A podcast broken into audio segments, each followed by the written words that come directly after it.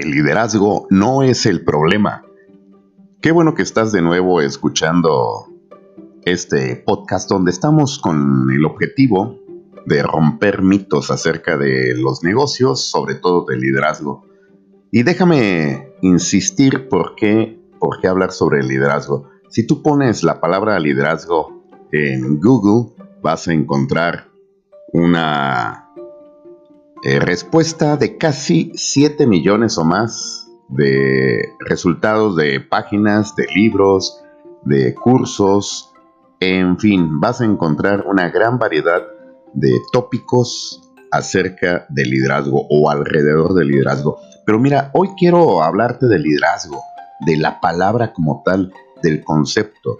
Si tú buscas la definición de liderazgo, vas a encontrar en su gran mayoría que te van a decir que el liderazgo es una competencia, una habilidad, algo pues que tiene un individuo que le permite eh, llevar a un grupo de personas a lograr ciertos objetivos o metas.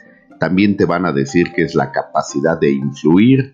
Y si nos ponemos más románticos, te van a decir que el liderazgo tiene que ver con inspirar con inspirar, con compartir una misión o una visión y cómo pues este ser llamado líder puede ejercer esta famosa influencia sobre todos sus seguidores. Mas sin embargo, hoy, hoy te quiero poner frente a ti esta otra idea. Quiero alterar la manera en la cual está configurada tu mente. Quiero recablear, quiero que tu chip sea recargado, quiero que adquieras una actualización de esta definición, porque el liderazgo no tiene que ver con solo una persona y con sus habilidades. Liderazgo es un proceso.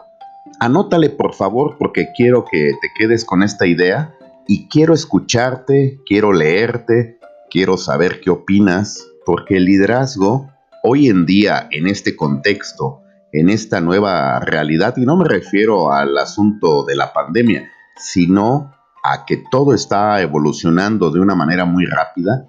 El liderazgo ya no lo podemos conceptualizar o ver como una capacidad de un individuo, sino como un proceso en dos sentidos. Así como la comunicación existe y no puedes hablar solo de una persona hablando de comunicación, siempre hablas de un emisor, de un receptor, de un mensaje, de muchas otras cosas. Asimismo, el liderazgo es un proceso en el cual interviene un individuo con el rol de líder y otros individuos con el rol de seguidores igualmente importantes, igualmente importantes para que se geste este proceso de liderazgo. Es muy importante que el liderazgo sea en dos caminos para convertir una calle de un solo sentido en una gran autopista de alta velocidad y entonces sí se puedan alcanzar los resultados, las metas y todo lo que busca una organización. Pero si no existe esta superautopista de alta velocidad en dos vías, va a ser una tortura para el líder, el que tú quieras. Puedes poner al mejor líder ultra capacitado, carismático, con una serie de habilidades blandas, con todo lo que tú me quieras decir y va a ser imposible que lidere un equipo o un grupo de personas si estos no hacen eco, no comparten la visión, no se comprometen, no tienen esta famosa accountability, no están dispuestos a rendir cuentas ante ese líder, no se va a poder llevar a cabo el proceso de liderazgo. Te repito, el liderazgo hoy en día es un proceso un proceso en el cual una persona que tiene esa función de líder tiene que compartir, tiene que influenciar, si tú quieres también tiene que inspirar. Ok, nos vamos a poner así inspiradores. Está bien, no importa, pero si no existe esta retroalimentación, si no es recíproco este proceso, no se va a poder dar un buen liderazgo. Por eso insisto en este podcast que el liderazgo no es el problema.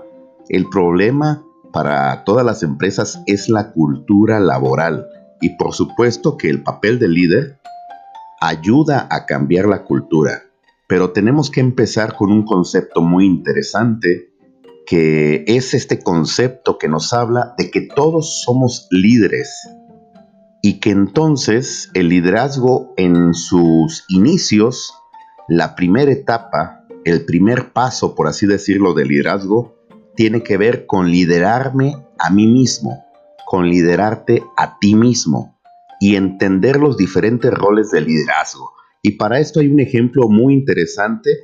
Eh, por ejemplo, eh, tú puedes tener un niño pequeñito, no 6, 7 años si te gusta.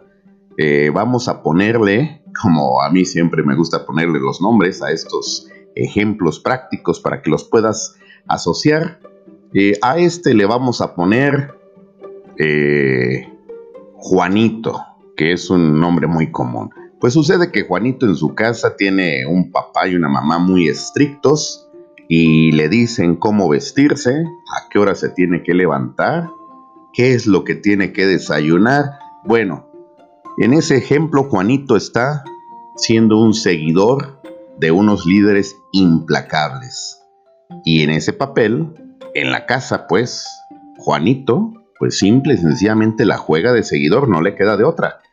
Pero sucede que Juanito se va a su primaria, ya está en primero de primaria, y en el recreo sucede que Juanito es muy carismático por estar reprimido tan eh, fuertemente en su hogar. En la primaria, Juanito es el alma del salón y todo mundo quiere estar con Juanito porque es muy bueno para el fútbol. Tú bien sabes que en esa época, en esa temporada, pues, el ser hábil en el fútbol es una gran habilidad que te permite ser súper popular.